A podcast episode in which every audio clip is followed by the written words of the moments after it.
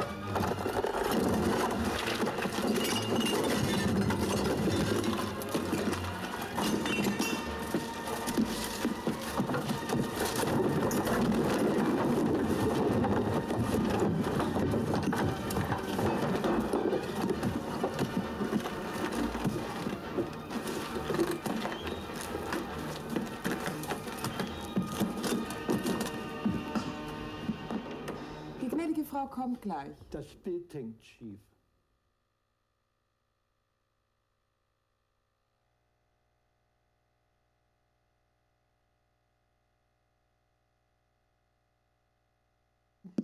So, in diesem Fall wäre es wahrscheinlich weiser gewesen, das, schief, äh, das Bild einfach schief hängen zu lassen. Ja, also der Mensch steht ja immer wieder vor weitreichenden Entscheidungen und ich habe ja eingangs schon einige gesagt und wir wünschen uns eben, dass wir gute Entscheidungen treffen. Und ähm, äh, ja, wie machen wir das? Kürzlich hat mir jemand gesagt, er hat überlegt, ob er den Beruf wechselt. Ist sehr erfolgreich im Beruf, hat er sehr hohes Ansehen, aber es gibt eben auch Argumente oder gab auch Argumente, eben die Stelle zu wechseln. Ja, was mache ich jetzt? Soll ich meinen alten, erfolgreichen, guten Beruf aufgeben und die Stelle wechseln? Oder bleibe ich lieber? Oder wir haben auch vor einigen Wochen in der Familie überlegt, ob wir uns einen Hund anschaffen. Victoria, also das darf ich so sagen, das hat sie mir erlaubt, ist ein großer Hundeliebhaber und haben wir überlegt, sollen wir den Hund, sollen wir einen Hund uns anschaffen, was aber auch wirklich mit mehr Verantwortung eben verbunden ist. Passt es in unsere Lebenssituation? Überfordern wir uns nicht, denn das Leben ist schon sehr, sehr voll. Was macht man da? Was ist das Richtige? Und in solchen Situationen wünschen wir uns Weisheit. Dass wir weise Entscheidungen treffen, damit eben das Leben gelingt. Und da gibt uns die Bibel zahlreiche Hinweise. Und ähm, in der Bibel, das ist auch der erste Teil an der Predigt, die gibt uns Weisheiten mit, die uns ihre Orientierung geben für ein gelingendes Leben. Und dazu dient insbesondere auch die Weisheitsliteratur in der Bibel. Die Weisheitsliteratur, der eine oder andere weiß das vielleicht, das sind also die Bücher von Hiob, dann der Psalter, die Sprüche, Prediger und das Hohe Lied. Also diese Bücher werden als Weisheitsliteratur genannt und sie wurden auch überwiegend von Salomo geschrieben. Also insbesondere die, die Sprüche stammen überwiegend von Salomo, auch das, das Buch Prediger war von ihm. Das ist aus seiner Feder, auch das Hohe Lied. Und auch aus den Apokryphen. Apokryphen sind jetzt ja, äh, gehören nicht zum Kanon der Bibel, aber dennoch ist es ja gute Literatur, die man lesen kann. Da gibt es auch ein Buch, das heißt Weisheit. Das ist also auch von Salomo geschrieben worden. Und da gibt es eben sehr, sehr viele Hinweise, wie der Alltag gut funktionieren kann. Und damit wollen wir uns mal auseinandersetzen. Und zwar, es wird über Salomo gesagt, Gott sagt über ihn, ja, ich will dich so weise und einsichtsvoll machen, wie es vor dir noch niemand war und auch nach dir niemand mehr sein wird. Also es muss schon eine außergewöhnliche Persönlichkeit gewesen sein. Und wir wollen mal schauen, was an ihm so außergewöhnlich ist. Denn es war an und für sich ungewöhnlich oder sehr, sehr unwahrscheinlich, dass überhaupt Salomo König in Israel wird. Denn David, sein Vater, er hatte ja in Israel sehr, sehr viele Kriege geführt, hat also sehr viele Feinde ja, vernichtend geschlagen, die Philister, die Amalekiter, auch die, die Jebusiter, also gegen die er vorgegangen. Und viele Völker mussten also Israel Frondienst leisten und das Land, das Volk Israel war zu der damaligen Zeit sehr, sehr wohlhabend, ihnen ging es sehr, sehr gut. Und wie es dann so üblich ist, in solch einer Dynastie geht ja dann das, äh, der, der Thron dann immer auf einen Erben über und das ist gewöhnlich der Erstgeborene. Das kennen wir ja, ne, also Queen Elizabeth, der Erstgeborene ist äh, Charles und deswegen ist er jetzt der Thronfolger. Und als nächstes kommt dann der Williams dran und ich weiß nicht, wer danach kommt. Äh, also es geht immer an den Erstgeborenen weiter, dieses sogenannte Erstgeburtsrecht. Gibt es auch bei uns zu Hause. Als wir vor fünf Jahren umgezogen sind, haben wir gesagt, die Erstgeborene darf sich das Zimmer aussuchen. Es ging dann so weiter, also immer vom Ältesten zum Jüngsten. Und das ist vielleicht bei euch auch ähnlich so. Ja, also es war sehr unwahrscheinlich, dass er eigentlich König wird, der Salomo, denn er hatte vier ältere Brüder. Vier ältere Brüder. Wie sollte da eigentlich die Verheißung Gottes in Erfüllung gehen, dass Salomo mal auf den Thron folgen wird von David?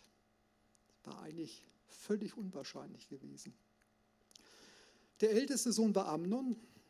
Also Amnon war an für sich der rechtmäßige Thronfolger. Und schauen wir mal kurz seinen Charakter an. Amnon hatte sein Leben, hatte seine Triebe überhaupt nicht im Griff. Er verliebte sich in seine Halbschwester. Also David lebte ja in der Polygamie, was also äh, keinesfalls in Gottes Willen war. Er liebte seine Halbschwester Tama, in die hatte er sich verliebt.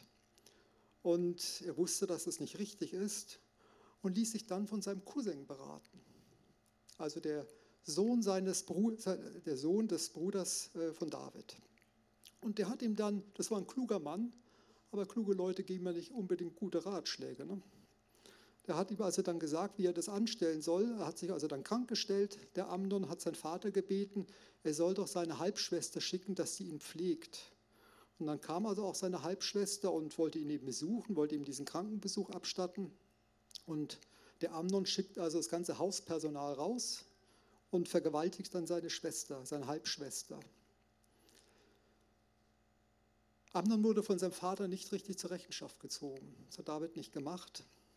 Und die Konsequenz war, dass natürlich Tamar, die war am Boden zerstört, und der Bruder von Tamar, Absalom, das war der dritte, der drittgeborene Sohn, das war der leibliche Bruder von der Tamar, der war darüber so verbittert, dass er eine Gelegenheit suchte und dann seinen Halbbruder umbrachte. Und damit war der erste schon mal aus dem Weg geräumt. Der konnte schon nicht mehr König werden. Der zweite war dann Kiliab. Der wird mutmaßlich einfach früh gestorben sein, weil es wird nichts über ihn in der Bibel berichtet. Und der dritte war dann Absalom, der einen Aufstand gegen seinen Vater dann anstachelte und einen Großteil des Volkes Israels hinter sich auch vereinen konnte. Und er wollte seinen Vater dann umbringen. Es gab dann einen Kampf zwischen den Anhängern von Absalom und auch von, äh, von David. Und Absalom starb bei dieser Auseinandersetzung, in dieser kriegerischen Auseinandersetzung. Sodass also nur noch der vierte übrig blieb, Adonia. Und Adonia, das ist auch wieder interessant, der greift also aktiv nach dem Königsthron, ohne von seinem Vater eingesetzt worden zu sein. War nicht eingesetzt worden, wollte sich über den Willen seines Vaters hinwegsetzen. Und David stellt sich in dieser Situation eben zu Salomo. Zu Salomo, der dann auch zum König gesalbt wird, an und für sich parallel zu Adonia. Und Salomo setzt sich durch und wird letztendlich König und auch Adonia stirbt.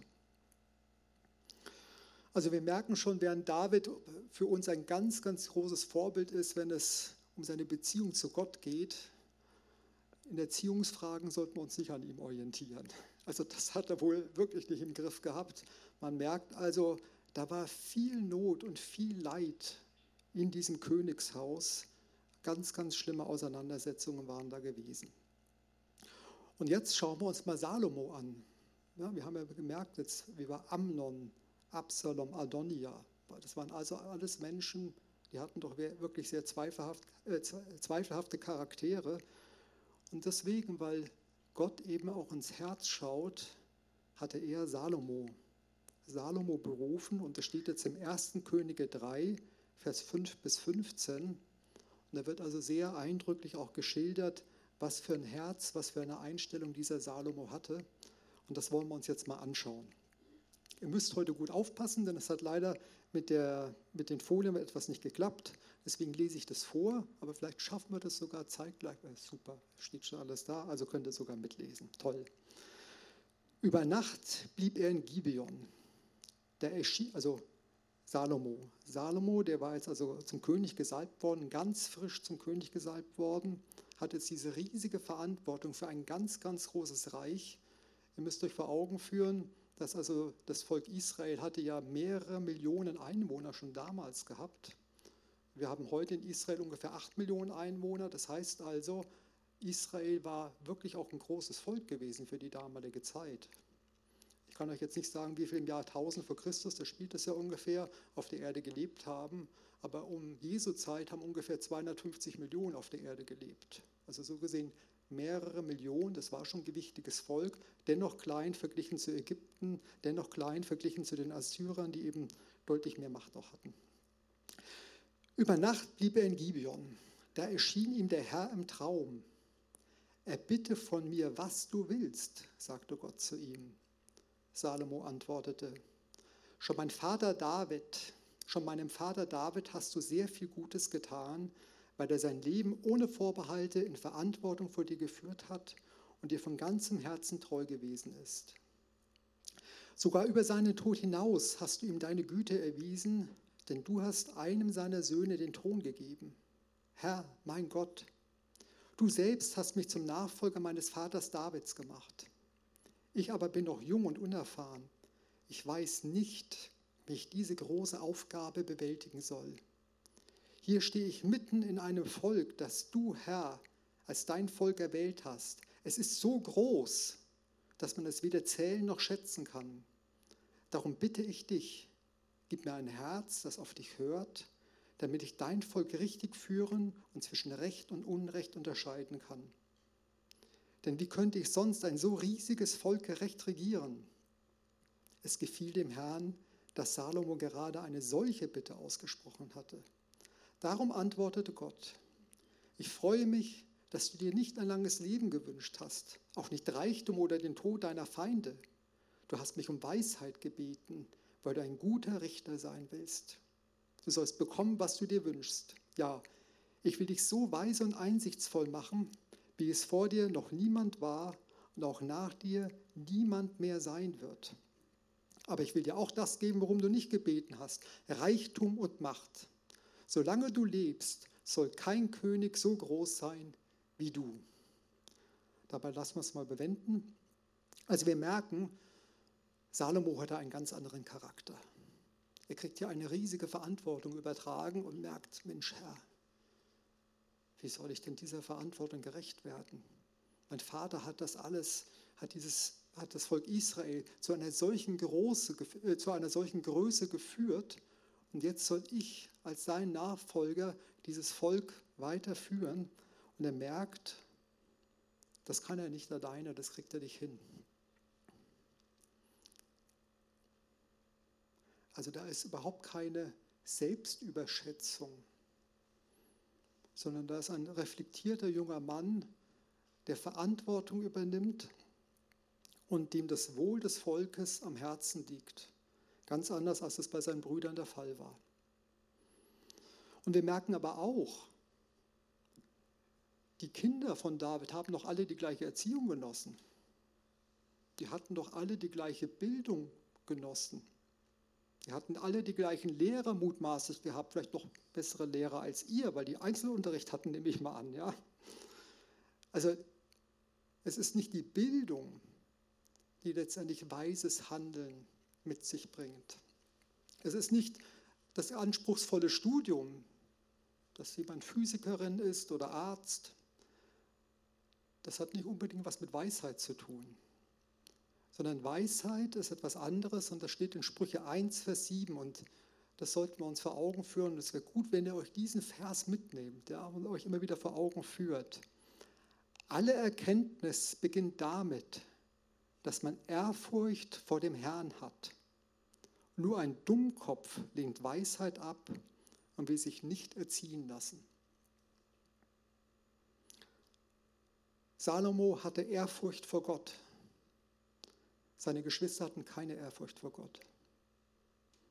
Und ich glaube, wenn uns die Ehrfurcht vor Gott fehlt, dann ist das Risiko, dass wir unweise handeln, ja, dass wir letztlich wie ein Dummkopf handeln, enorm groß. Ehrfurcht vor Gott ist letztendlich ein Schlüssel dazu, weise zu werden und weise zu handeln.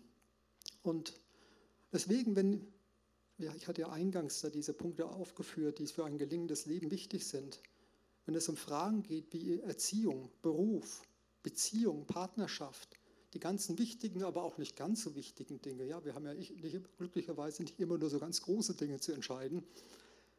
Bete zu Gott, so wie es Salomo gemacht hat, und sag: Herr, hilf, was soll ich tun? Schenk mir Weisheit.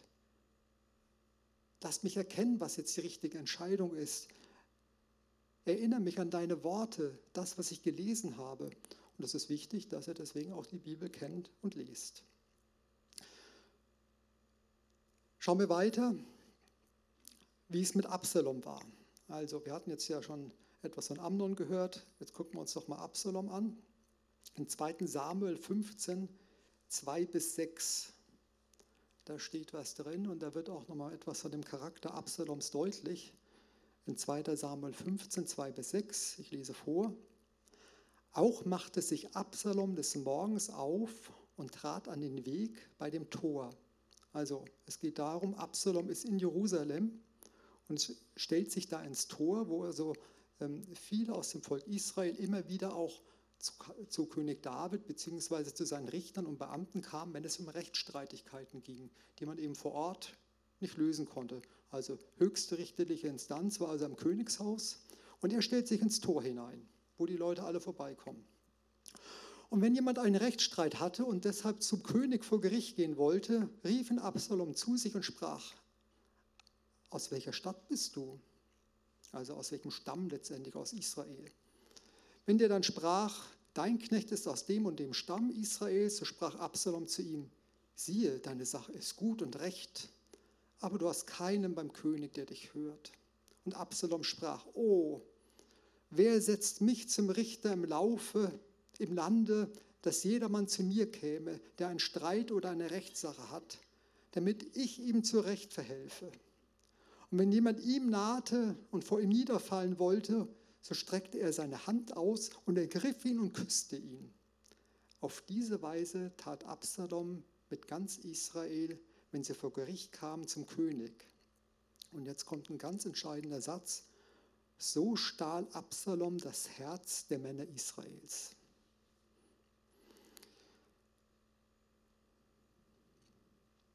Die ganzen Menschen kamen zu Absalom und viele haben seine Motive nicht erkannt.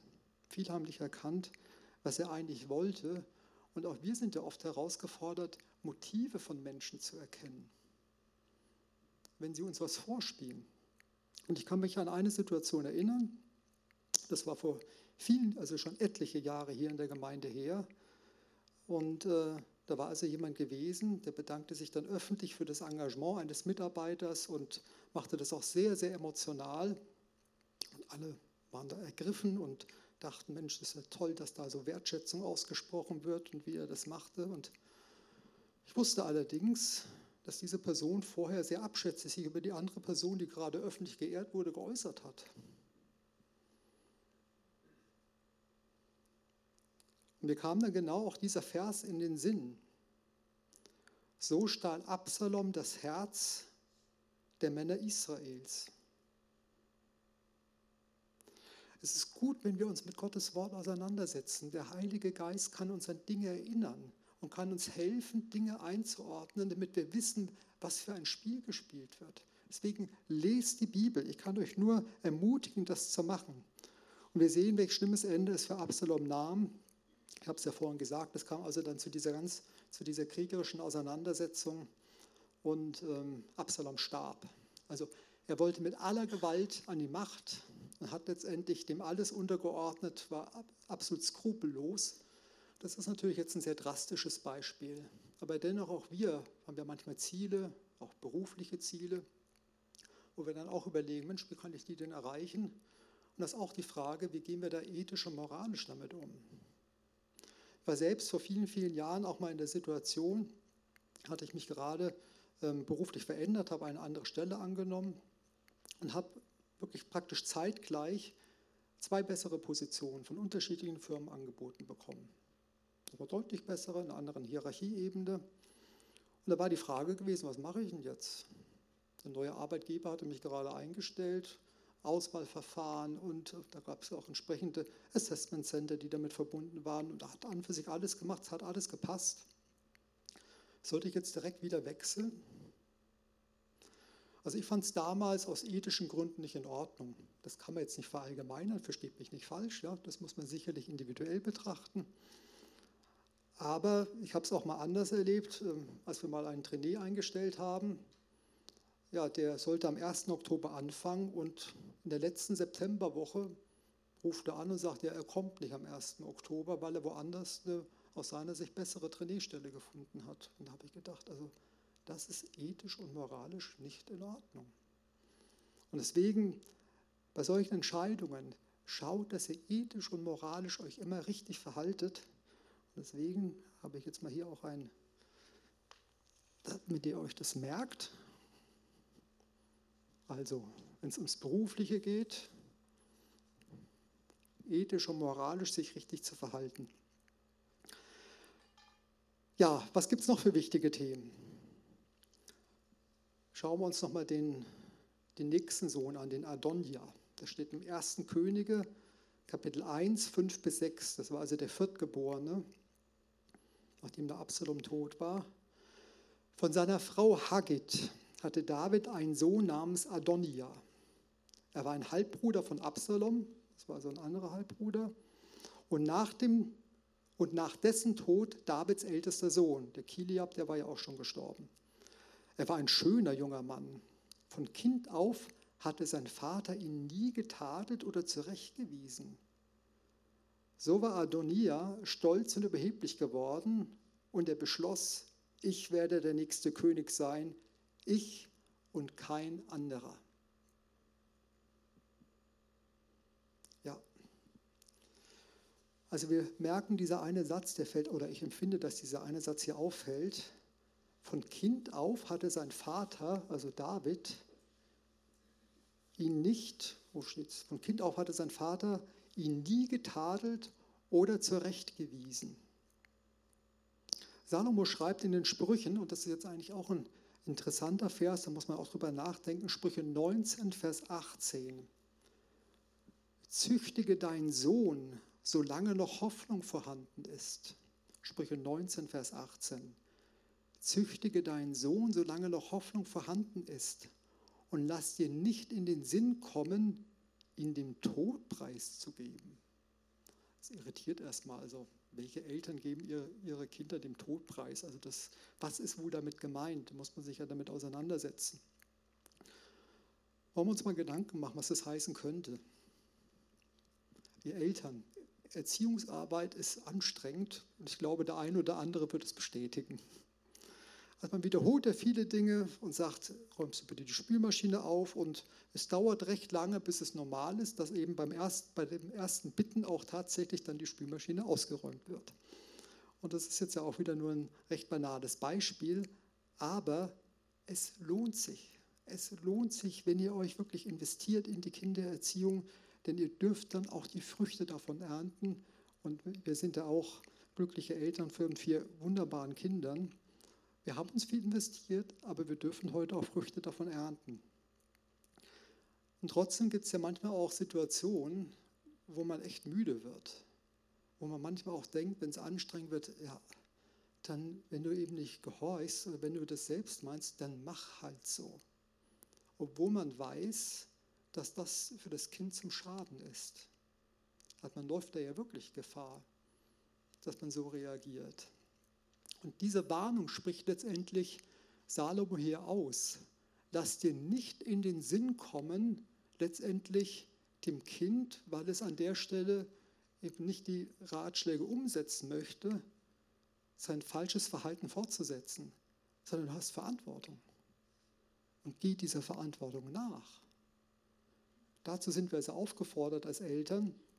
Und jetzt steht hier auch noch zusätzlich, solange noch Hoffnung vorhanden ist, ich meine, irgendwann mal, wenn die Kinder erwachsen sind, es sind zwei Dinge. Also zum einen, ein Kind ist natürlich dann auch selbst verantwortlich für sein Handeln. Das ist nicht mehr unsere Aufgabe als Eltern. Der zweite Punkt ist aber auch, wenn ein Kind, wenn man erwachsen geworden ist, ja die Hoffnung, dass man sich dann noch verändert, sich positiv entwickelt, die ist natürlich auch deutlich geringer. Darüber muss man sich im Klaren sein. Und so ist wahrscheinlich dieser Vers auch zu verstehen, dass wir wirklich unsere Kinder erziehen sollen, Jetzt muss man noch überlegen, was das mit dem Züchtigen heißt, aber da würde ich jetzt an dieser Stelle nicht darauf eingehen.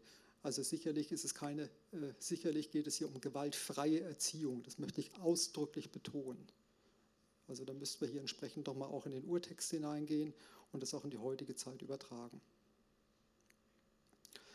Ich kenne auch einen Fall, da ist es so, und das ist aus meiner Sicht aus einer falschen, ähm, ja, aus einer falsch verstandenen Liebe zu dem Kind dass also Eltern dieses Kind nach meiner Beobachtung wirklich auch nie tadeln, so wie wir das bei dem David auch gerade gesehen haben. Das heißt also, dem Kind werden Halbwahrheiten durchgelassen. Das Kind lernt eigentlich dadurch, dass man mit Halbwahrheiten durchkommt und die Eltern hinter ihm stehen. Und die Konsequenz ist ja, dass sich das dann auch im weiteren Leben dann fortsetzt und durchsetzt und die Konsequenzen sind fatal. Also das ist eine falsch verstandene Liebe in meinen Augen. Wenn man Kinder wirklich, wenn man seine Kinder wirklich liebt, dann muss man eben auch ihnen diesen, dieses unangenehme, diesen kurzfristigen Schmerz zumuten, wenn sie zurechtgewiesen werden. Das ist so. Deswegen haben wir noch was dabei hier.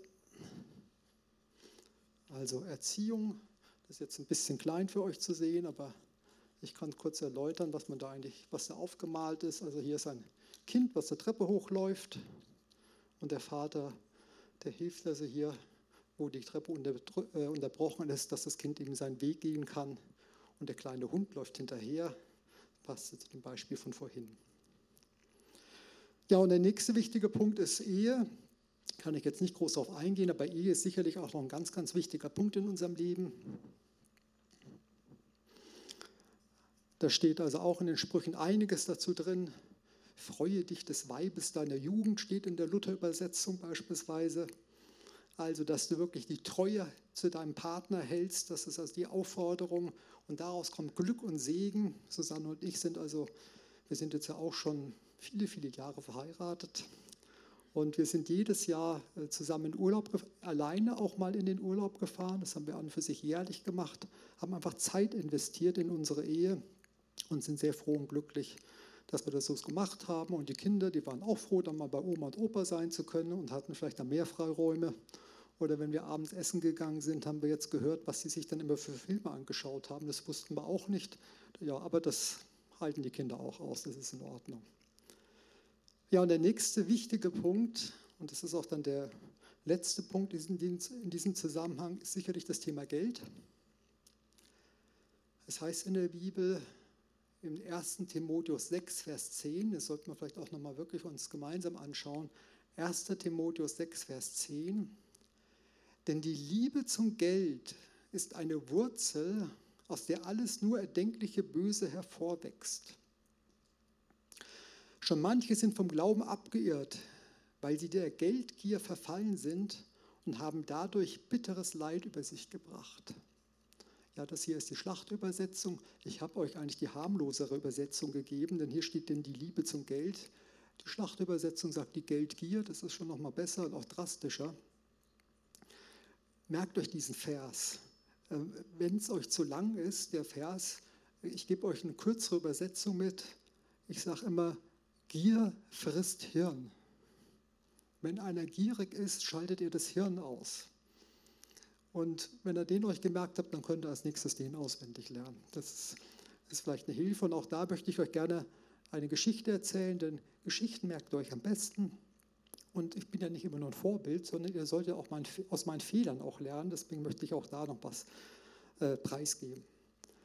Also, Umgang mit Geld, Geldgier. Ich war im Jahr, ähm, also in der Jahrtausendwende war ich Börsenhändler gewesen und damals wurden sehr, sehr viele Neuemissionen am Markt herausgegeben. Also man konnte also dann entsprechend im, im Pre-Trade, äh, konnte man entsprechende Aktien auch erwerben. Und damals war ich noch recht weise als junger Mann, ne? also denkt man nicht.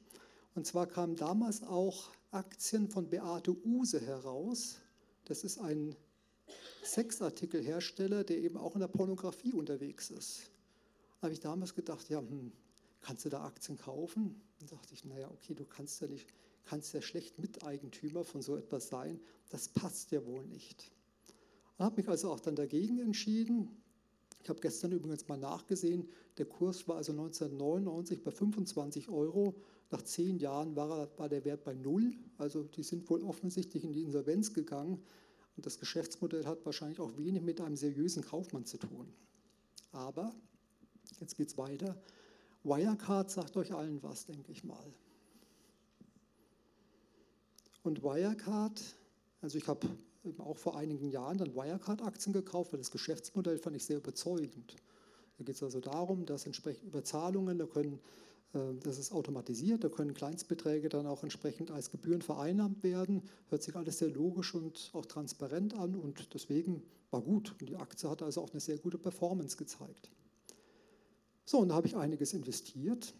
Und dann habe ich irgendwann mal aus der Presse erfahren, dass also Wirecard auch zwischen 2000 und 2010 groß wurde im Zusammenhang mit der Abrechnung von ähm, ja, Spielgeldhallen und auch in, in Sexshops in, äh, im asiatischen Raum. Da, das waren die Wurzeln ursprünglich mal von Wirecard gewesen. So, dann habe ich das gehört und dachte ich so, was machst du denn jetzt? Und ich meine auch, die Stimme des Heiligen Geistes gehört zu haben. Ich glaube ja auch, dass der Heilige Geist in uns wohnt und auch zu uns redet. Und dass er sagte, von einer solchen Gesellschaft mit solchen Wurzeln hat man keine Aktien. So, das habe ich jetzt gehört. Und dachte ich, ja, aber die werden jetzt sich bald erholen und bald bald werde ich mich dann davon trennen. Ja, was ist dann bald passiert? Ihr wisst alle, also die ist in die Insolvenz gegangen. Ja? Also es war ja ein ganz großer Betrugsskandal gewesen. Und daran seht ihr auch, Geldgier hier hat jetzt nicht Not und Leid gebracht, aber hat schon ganz schön Verlust gebracht. Und deswegen macht keine Dinge, die ethisch und moralisch nicht in Ordnung sind und hört auf die Stimme des Heiligen Geistes. Das ist also ein ganz wichtiger und wesentlicher Punkt. Deswegen machen wir das auch nochmal hier hin. dass wir also auch in diesem Bereich uns richtig und gut verhalten. Und wenn jetzt einer von euch merkt, ich habe mit Geld Probleme, ich habe Tendenzen zu einer Geldgier, zu einer Habgier, dann geh konkrete Schritte. Was heißt das? Was ist biblisches Handeln? Das bedeutet, dass man erstmal großzügig ist, großzügig eben mit seinen Mitmenschen, das geht gegen den inneren Adam, den Alten. Oder dass natürlich unmoralische Dinge nicht gemacht werden, dass es absolutes Tabu ist. Ja? Oder genauso auch, was in der Bibel steht, gibt den Zehnten. Viele erleben dadurch Segen. Das ist kein Automatismus, aber zumindest kann ich aus der Entfernung heraus beobachten und meine beurteilen zu können, dass Satan Segen fließt. Das wird sich innerlich erstmal merkwürdig und herausfordernd an, fühlen. Aber wenn wir Gottes Wort glauben, dann erleben wir auch seinen Segen. Ich habe euch heute viele Beispiele genannt. Es geht letztendlich darum, dass ihr aus diesen Beispielen einfach lernt, etwas mitnehmt. Das wäre mein Wunsch. Bei uns zu Hause ist es ein geflügeltes Wort, dass wir sagen, der Schlaue lernt aus den Fehlern anderer. Ihr sollt nicht die Fehler selbst machen. Deswegen, das ist die Empfehlung. Aber die meisten lernen nun mal leider aus den eigenen Fehlern und die Dummen lernen es nie. Deswegen denkt über diese Beispiele nach, schaut in die Bibel rein und lernt daraus und handelt dementsprechend. Und jetzt wollt ihr vielleicht noch wissen, wie das mit, den, mit der Geschichte mit dem Hund ausging. Was sollten wir jetzt machen mit dem Hund? Sollten wir jetzt einen Hund kaufen? Sollten wir keinen kaufen? Sollten wir wenn wir einen Hund kaufen, wussten wir, hm, wir sind eigentlich überfordert als Familie, es passt nicht rein. Ja, aber keinen zu kaufen, da wäre auch eben die Victoria sehr enttäuscht gewesen. Und haben uns entschieden, wir leihen uns mal einen Hund aus für einige Tage von unserer Schwägerin. Das ist wirklich ein ganz, ganz süßer Hund. Und haben das mal ausprobiert, wie das ist. Und es äh, hat wirklich viel Spaß gemacht, war schön, aber es war auch anstrengend gewesen, eben immer wieder rausgehen zu müssen, gerade morgens rausgehen zu müssen. Und an dem einen Morgen dann, das war glaube ich der, der dritte Tag dann, ähm, da waren, war also der, der, Hund, der bei Victoria im Zimmer geschlafen hat, war wach geworden und Victoria auch. Und dann dachte ich, ja, okay, jetzt kannst du aufstehen, kannst runtergehen. Und ich hatte wirklich überhaupt keine Lust. Und Susanne sagte, nee, nee, ich soll nicht runtergehen, das machst nicht du, sondern äh, Victoria hatte gesagt, sie übernimmt da auch Verantwortung. Und sie ist dann auch schön brav rausgegangen, ist dann mit ihm spazieren gegangen. Und dann, als wir dann den Hund abgegeben haben, haben wir uns unterhalten, was machen wir denn jetzt? Und haben dann festgestellt, hm, das ist ja wirklich ganz schön viel Verantwortung und das passt wirklich nicht in unserem Leben. Und so gesehen wollen wir uns jetzt öfters mal den Hund auch ausleihen oder gelegentlich mal den Hund ausleihen, aber eben nicht das ganze Jahr hinüber da Verantwortung übernehmen und hatten da eine einvernehmliche Entscheidung. Ja, Jetzt habe ich ja viele Punkte zum Alltag gesagt und jetzt denkt der eine oder andere, naja, gut, ähm, das sind ja Punkte, die kann ich auch in einem Ratgeber lesen. Das ist auch sicherlich so. Es gibt viele gute Ratgeber, aber ich kann euch nur empfehlen, geht zum Original, schaut in der Bibel nach und prüft dann, ob das, was in diesen Ratgebern steht, auch wirklich biblisch begründet ist und richtig ist. Dennoch, es geht ja in unserem Leben um viel mehr als um diese Dinge des gelingenden Lebens im Alltag. Denn viele, und das ist der zweite Punkt auch, viele Dinge haben ja erstmal nichts unmittelbar mit unserem ewigen Leben zu tun. Denn es gibt ja viele Menschen, die nicht an Gott glauben und trotzdem eine hervorragende Ehe führen, die wunderbare Chefs sind, die sich bestens auskennen mit finanziellen Dingen und das alles vorbildlich machen oder auch ganz tolle Eltern sind, wunderbar ihre Kinder erziehen. Dafür muss man ja nicht gläubig sein, das gibt es ja auch. Das muss man ja mal ganz nüchtern sehen. Wobei ich schon auch glaube, dass tendenziell bei Christen dieses Leben besser gelingt, also auch in diesen vier Punkten tendenziell Christen hier einen großen Vorzug haben, weil sie sich eben mit dem Wort Gottes auseinandersetzen, auch die entsprechenden Hinweise haben. Aber letztendlich geht es um viel mehr als um das gelingende Leben, wie ich das gerade hier geschildert habe. Und dazu lesen wir jetzt noch Matthäus 11, die Verse 25 bis 30.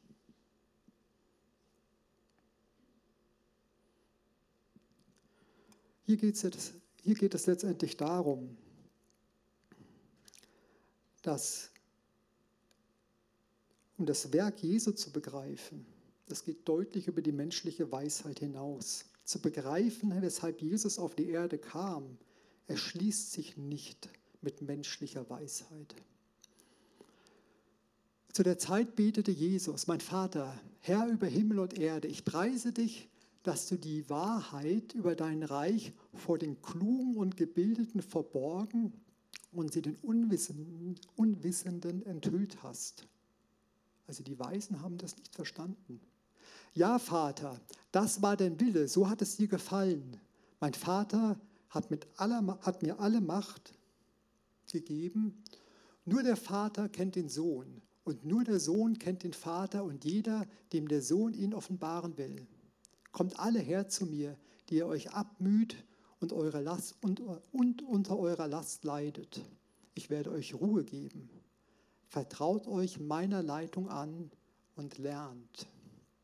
Lernt von mir, denn ich gehe behutsam mit euch um und sehe auf niemanden herab. Wenn ihr das tut, dann findet ihr Ruhe für eure Seelen. Das Joch, das ich euch auferlege, ist leicht. Was ich von euch verlange, ist nicht schwer zu erfüllen. Also es geht hier um mühselig und beladen, es geht hier um Seligkeit. Und Seligkeit, das merken wir auch, es hat natürlich auch was mit Glück hier auf der Erde zu tun, aber es ist auch ein Begriff, den wir mit Ewigkeit in Verbindung bringen. Und jeder Mensch weiß und kann die Wirklichkeit nicht leugnen, dass wir einmal sterben werden. Wir Erwachsenen kämpfen zwar gegen das Alter an, im Fitnessstudio oder mit gesunder Ernährung, mit mancher Creme, aber dennoch, auch wenn wir uns dann gegenseitig bestätigen, du siehst ja viel jünger aus, als du bist, ja, und ermuntern uns damit, wissen wir, der Kampf, der geht verloren. Also das können wir nicht machen. Und der eine oder andere hat vielleicht den Kampf schon aufgegeben und genießt dann eben das Essen und das Trinken. Letztens hat mir jemand einen guten Lambrusco vom Aldi empfohlen, fand ich auch gut, haben wir sehr viel gelacht und geschmunzelt drüber. Also der Punkt ist, wir gehen alle auf die Ewigkeit zu. Und jetzt stellt sich die Frage, ja, was ist denn mit diesem Thema Seligkeit? Jesus war mit Menschen konfrontiert, die sich selbst als sehr weise einstuften, die damaligen Pharisäer, aber sie hatten keinen inneren Frieden, sie hatten keine Seligkeit, sie hatten nicht erkannt, was eben Gott von ihnen möchte. Und auch ich habe da eine Person so vor Augen, wirklich ein weiser Mensch, kennt sich sehr, sehr gut aus, hat eine ausgesprochen, eine ausgesprochen große Allgemeinbildung. Man merkt aber gleichzeitig von seinem ganzen Habitus, wenn es um Glauben geht, dann belächelt er das. Wenn es um die Lehre von Jesus, von seinem Kreuzestod und von seiner Auferstehung geht, dann kann er nichts damit anfangen. Und was machen solche Menschen, wenn sie mit dem Tod konfrontiert werden, mit dem Sterben konfrontiert werden? Haben sie Frieden? Ich hatte vor einigen Monaten äh, Blut im Stuhl. Und ich war erst ziemlich beunruhigt und das ganze Kopfkino ging dann los. Ich kann sich der eine oder andere das vorstellen.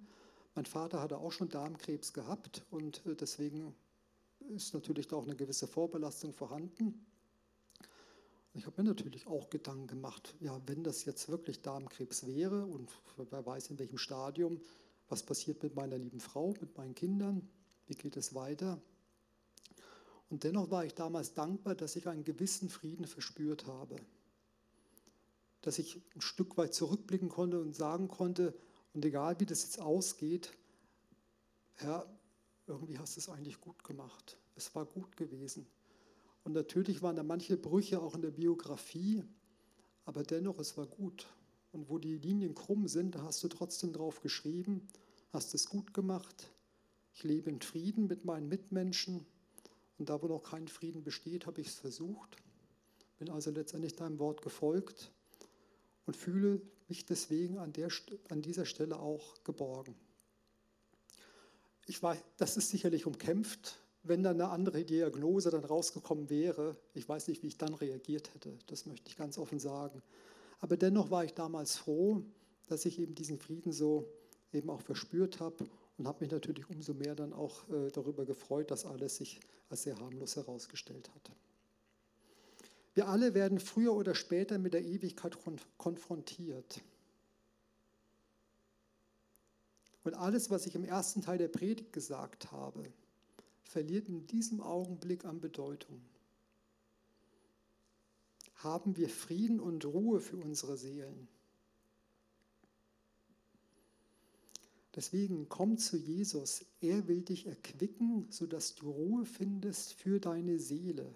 Das hat er gerade in diesen Versen, da wurde das zum Ausdruck gebracht. Wo sehen wir das nochmal in der Bibel, als Paulus in Philippi war, äh, Entschuldigung, als er den Brief an die Philipper schrieb, schrieb er aus dem Gefängnis heraus und er musste an für sich annehmen, dass er hingerichtet wird. Das heißt also, er war im Angesicht des Todes gewesen. Und dieser Brief spricht unglaublich viel von Freude. Unglaublich viel von Freude. Und äh, Paulus sagt dann auch, also egal wie die Umstände sind, ich habe es gelernt, im Überfluss zu leben und Mangel zu leiden. Beides kann ich. Mit Überfluss, das kriege ich übrigens auch hin. Ne? Mit Mangel, da hapert es noch ein bisschen. Ne? Ich habe gelernt, im Überfluss und im Mangel zu leben. Und dann sagt er dann, ich vermag alles durch den, der mich mächtig macht, durch Christus.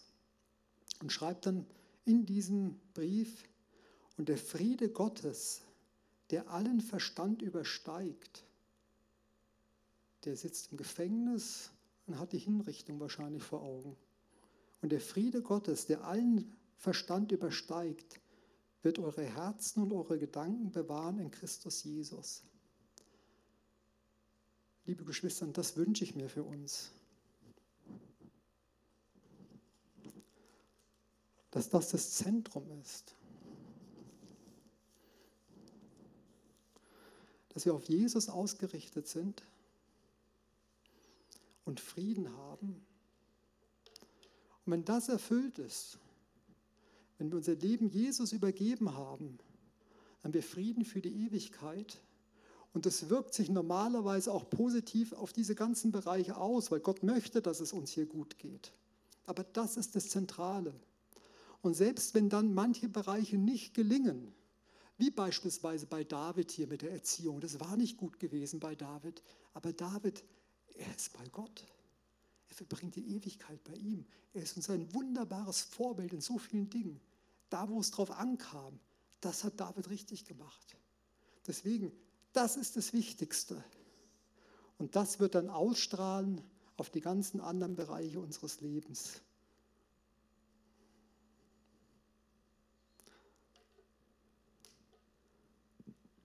wollen wir aufstehen und Gott Antwort geben.